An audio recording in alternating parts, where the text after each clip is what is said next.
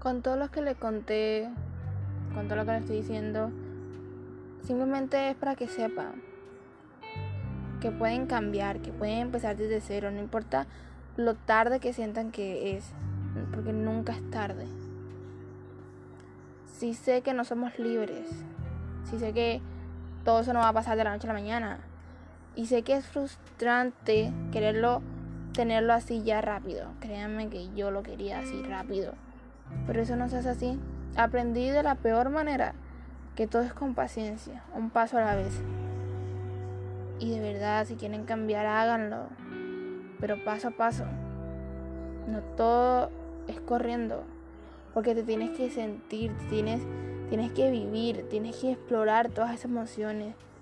Tienes que conocerte para al final saber que el que quedó en todos esos fragmentos realmente eres tú. Tienes que, tienes que hacer aventuras, tienes que conocer gente, no te niegues a conocer a la gente. Aún así te hagan sufrir o te hagan reír, ellos van a pasar por tu vida y se van a ir en algún momento de tu vida. Así que simplemente deja que entren.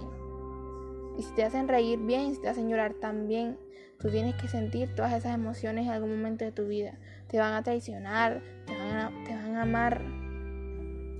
Y esos son los sentimientos que uno tiene y recibe de las otras personas. Simplemente no te cierres al mundo exterior. Y si estás encerrado, ten en cuenta que en algún momento de tu vida vas a tener que salir a explorar todo eso. Y está bien si te quieres quedar por un momento o por un tiempo más en tu mundo. Pero créeme que te estás perdiendo de muchas cosas. Porque cambiar no es malo, cambiar es bueno. Y si tú lo haces por ti, es mucho mejor.